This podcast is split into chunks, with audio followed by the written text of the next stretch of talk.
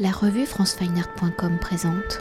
Justin Veller, vous êtes artiste plasticien et nous nous rencontrons dans le cadre de l'exposition Opérire 5. Couvrir, recouvrir, cacher, dissimuler, présenté à la galerie Paris-Beijing. Alors comme l'évoque le titre de l'exposition à travers le mot latin opérire, tel un sculpteur qui manipule la matière, votre geste pictural se définit par les actions de couvrir, recouvrir, cacher, dissimuler. Un geste pictural né de l'observation de votre environnement quotidien, tel les vitrines de magasins, frontières transparentes se situent entre intérieur et extérieur où les espaces, ces surfaces par l'absorption la réfraction de la lumière sont des portes à des univers Alors pour cette reconstitution d'un paysage transformé, vous utilisez la superposition de couches de noir ou de blanc de meudon, ou comme la matérialité photographique, le jeu de la matière et de la lumière vient inscrire un nouveau paysage, un nouveau décor. Alors en tant que peintre le geste de création s'inscrit dans le recouvrement d'une surface par des pigments, comment la lumière, par les notions de transparence, de révélation, sont-elles devenues l'un des outils, l'une de vos réflexions plastiques En fait, il y a eu plusieurs étapes. Euh, viens de la peinture à l'huile, que j'ai pratiqué pendant plus de six ans. Et en fait, j'étais très attaché à l'histoire de la peinture. Et du coup, en fait, euh, j'étais un peu prisonnier de, cette histoire-là. Et j'étais presque trop respectueux du cadre. Et finalement, pour moi, euh, mon travail, c'est d'étirer le champ de la peinture à ses extrémités pour, euh, quitte à avoir des ambiguïtés de l'objet où c'est pas forcément identifiable entre euh, la, sculpture, euh, la peinture, l'installation, le dessin et presque l'objet photographique. L'ambiguïté avec la photographie, elle n'est pas voulue, c'est d'abord le spectateur qui, me l'a bah, révélé presque. Et du coup, je voyais pas du tout le, rapport photographique. C'est quelque chose que je voulais directement. Et en fait, c'est, euh, j'ai découvert que c'était plus le procédé euh, presque photographique, par exemple sur mes, mes encres sur verre, où euh, c'était presque comme un daguerreotype. C'était plus le procédé photographique de peindre avec de la lumière, en fait, qui était très proche de, mon travail finalement. Comme, vous avez dit, j'ai un, travail avec un, presque un protocole euh, où je travaille avec toujours la même couche donc de Chine diluée et ça peut aller, euh, c'est la superposition des couches qui va vraiment créer la profondeur. Et du coup, la lumière, c'est l'absence de noir, il n'y a pas de blanc. C'est euh, vraiment tout, tout, mon travail est là-dessus. C'est presque un négatif. Et du coup, c'est encore une fois, c'est le rapport dont je me suis aperçu, mais beaucoup plus tard avec la, photographie. Et du coup, euh, cette idée de détendre le champ de la peinture, il est, assez présent. Et c'est aussi le, comment le support est aussi important que le sujet.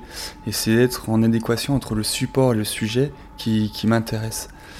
Et en fait, euh, par exemple, je peins des grandes plantes qui sont en vitrine et pendant 5 ans, euh, j'ai passé 5 ans à peindre ces ces plantes.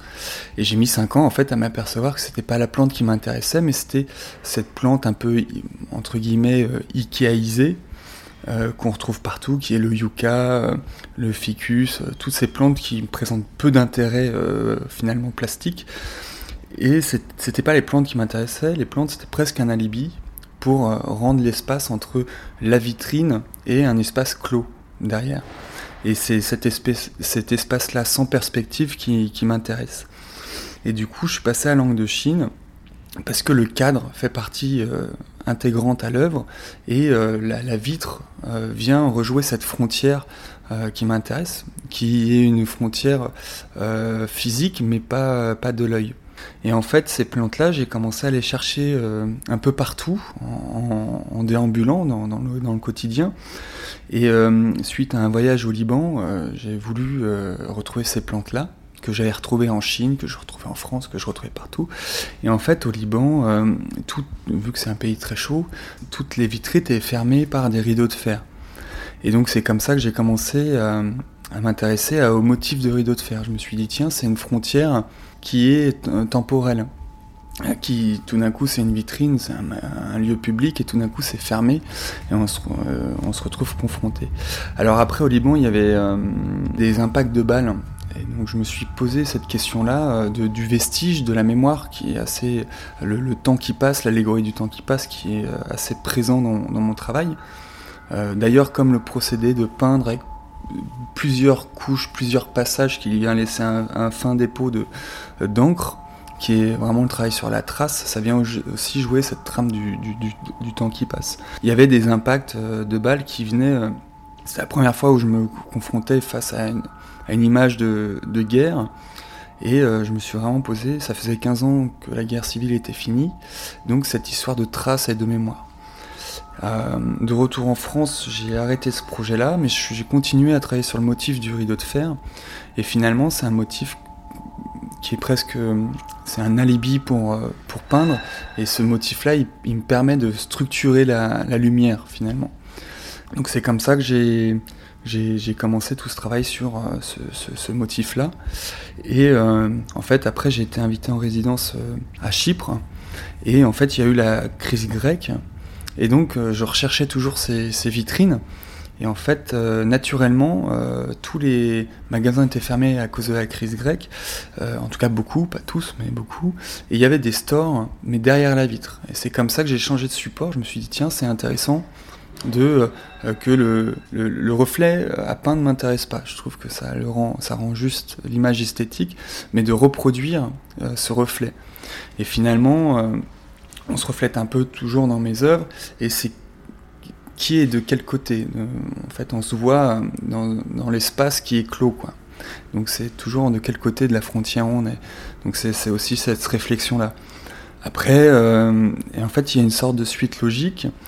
J'ai fait toute une série de peintures sur verre, euh, des œuvres assez grandes, qui viennent rejouer quand même l'architecture. c'est toute l'exposition est un peu basée sur des bouts d'architecture euh, dans l'espace intérieur. Et peut-être pour continuer d'évoquer votre geste pictural et pour poursuivre sur cette notion de lumière, alors vous l'avez déjà un peu évoqué, hein, dans le traitement de la matière par superposition de couches, par le jeu de transparence et d'opacité, par l'utilisation de l'encre de Chine et du blanc de Meudon, par les surfaces des vitrines évoquant des caméras obscura, vos œuvres ont on l'a dit, une dimension photographique. Alors si votre écriture plastique est picturale, comment avez-vous analysé et détourné justement ces caractéristiques du photographie Comment avez-vous interprété ces caractéristiques en vocabulaire et gestes picturaux? Et peut-être pour mieux appréhender ces gestes, peut-on s'attarder sur une œuvre? Et là, je pense euh, plus particulièrement peut-être au bouquet pour Annie ou encore à la Grande Serre. La Grande Serre, c'est la, en fait, c'est la naissance euh, de, mon travail actuel. C'est la première pièce que j'ai accepté de montrer euh, après six ans de peinture à l'huile. Et tout d'un coup, j'ai fait un choix assez radical, c'est de plus jamais montrer ce que j'avais fait avant, en ayant pris conscience de ce que je disais avant sur euh, le fait que c'était pas les plantes qui m'intéressaient, mais c'était l'espace que les plantes prenaient dans la vitrine. Donc la Grande Serre, alors en plus il y a un jeu parce que pour moi là, une serre c'est un micro-monde utopique, un peu c'est vraiment euh, euh, ce qui résume le 19e siècle, c'est qu'on euh, vient créer, on, ramène à nous les choses et on vient créer un monde avec plusieurs plantes qui ne se côtoient pas, donc un monde qui n'existe pas ailleurs que dans cet espace de la serre. Alors que la grande serre en vérité c'est une vitrine qui est close et qui ne donne sur rien. Donc c'était comment créer de la profondeur sans perspective. Et donc j'ai reproduit euh, tout avec un jeu de 14 cadres cette idée-là de la peinture et une fenêtre ouverte sur le monde.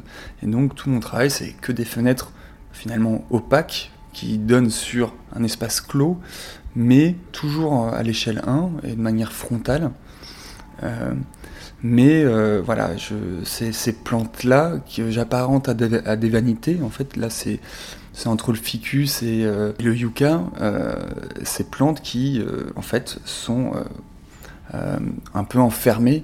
Et quand, en même temps, avec le verre devant, quand on passe devant, on se retrouve enfermé avec elles. Qui, c'est ce que je disais aussi, de quel côté on se trouve. Et en fait, ces fleurs ne peuvent que faner.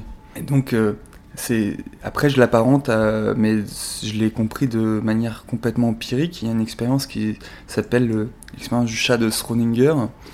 Et en fait c'est je l'explique de manière euh, c'est une expérience euh, quantique où euh, on met un chat dans une boîte opaque et à un moment X il y a un poison qui peut se déverser à tout moment. Tant que le, chat tant qu'on n'ouvre pas la boîte on ne sait pas si le chat est mort. Et du coup le chat il est ni vivant ni mort. Et j'apparente un peu ces plantes à cet entre-deux finalement. Euh, après, je l'ai compris. c'est la seule qualité de l'artiste qui peut comprendre les choses de travers et se le réapproprier. Et donc voilà. Et le bouquet, alors c'est un projet presque à part il y en a un tous les deux, trois ans euh, dans mon travail, qui est un peu à part euh, de toute ma production, où il y a une suite logique dans, toute ma production. Je suis parti sur un projet un peu monumental, et c'est euh, vraiment, je suis parti de Bruegel, et je me suis posé la question de comment, en étant artiste contemporain, continuer à peindre des fleurs, en ayant, en ayant vu Delacroix, en ayant vu Gazirowski. Et en fait, euh, j'ai commencé un, projet monumental, mais sans, de manière complètement empirique. J'ai commencé un, cadre, puis au fur et à mesure, j'ai repoussé le projet. Et en fait, c'est un, bouquet de fleurs qui fane. Et à la Renaissance, une nature morte, par exemple un bouquet, il suffisait qu'il y ait un pétale qui fane pour que ça soit un genre différents, euh, pas, un, pas un tableau qu'on met dans la cuisine, mais qui, deviennent, qui prennent une importance euh, plus forte, ça s'appelait la, vanité. Et du coup, là, c'est tout un bouquet qui est en train de faner et euh, qui a grandi pendant trois ans avec moi, et j'ai repoussé continuellement la fin de ce travail-là. Et du coup, en fait, l'œuvre n'est jamais finie, et c'était une façon de figer le temps finalement. Si l'œuvre n'est jamais finie, le temps s'arrête. Et donc, il n'est toujours pas fini. Mais après, là, il a atteint une dimension de 4 mètres par 3. Et l'idée, c'était de toujours garder l'homothétie d'un seul format. Et il y a un jeu aussi avec ce quadrillage. Pour moi, le quadrillage, la ligne qui est purement humaine, et en tension avec euh, la forme du végétal qui est très libre. Et du coup, euh, au sein même de cette œuvre-là, il y a une, une espèce de ligne temporelle. En haut, tout, tout vit, tout est, explosif de vie, ça vient même créer une sorte de, feu d'artifice. Et plus on descend, plus euh, c'est fané, plus euh, les branches tombent et, et s'arrêtent euh, et retournent à la terre. Et alors, il a un titre un peu étrange.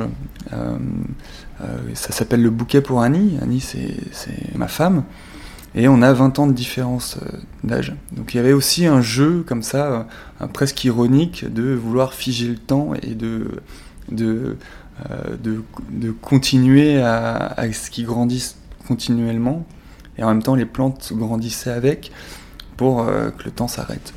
Et peut-être pour continuer d'évoquer les conséquences de votre geste pictural de donc couvrir, recouvrir, cacher, dissimuler par ces actions de masquer comment la matière, ici monochrome et accumulée, vient-elle justement révéler la forme? Alors, je vais peut-être faire une, digression, mais c'est du coup c'est ce, ce, rapport, oui, de, de, presque comme un sculpteur finalement, euh, en laissant la réserve de blanc, c'est venir euh, chaque couche d'encre de Chine, que ce soit sur verre ou que ce soit sur papier, viennent, euh, creuser la matière et faire vraiment sortir le volume. Et ce que je voulais dire tout à l'heure, c'est ce, fait d'étirer le, champ de la peinture à ses extrémités. À un moment donné, je me suis rendu compte que ce qui manquait, c'était euh, que tout mon travail était vraiment sur la surface avec le moins de matière possible. Et tout d'un coup, il me manquait euh, euh, ce souvenir-là, qui était presque un moment préféré quand on arrive à l'atelier, d'écraser les pots de peinture. et du coup, j'ai commencé à travailler avec une matière pour épaissir le plus possible.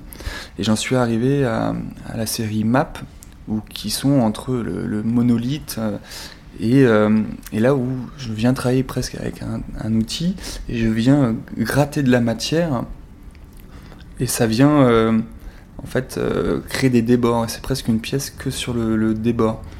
Donc ça vient créer des tensions dans le sein, au sein même de l'accrochage. Et du coup, mais c'est en fait conceptuellement c'est le même principe. je viens retirer de la matière et euh, après, je mets, pareil, de manière très minutieuse, euh, du pigment, déposer du pigment, du coup, pour presque effacer le volume créé. Donc quand je travaille sur la surface, j'essaye de créer du volume le plus possible avec la lumière, avec la réserve. Et euh, quand je fais du volume, j'essaye de, presque effacer le plus possible le, volume. Donc voilà, il y a tout ce jeu-là. et là, c'est vraiment un travail très opaque, très noir alors que tout mon travail sur verre un travail que sur la transparence. Et peut-être que euh, on pourrait s'attarder sur, euh, sur cette pièce, enfin sur les pièces à dimension plus euh, sculpturale, avec véritablement cette serre où on, ne sait pas ce qu'il y a à l'intérieur. Au final, le mystère reste présent, c'est du cachet montré. Dans tout mon travail, je travaille un peu sur la frustration, c'est vrai.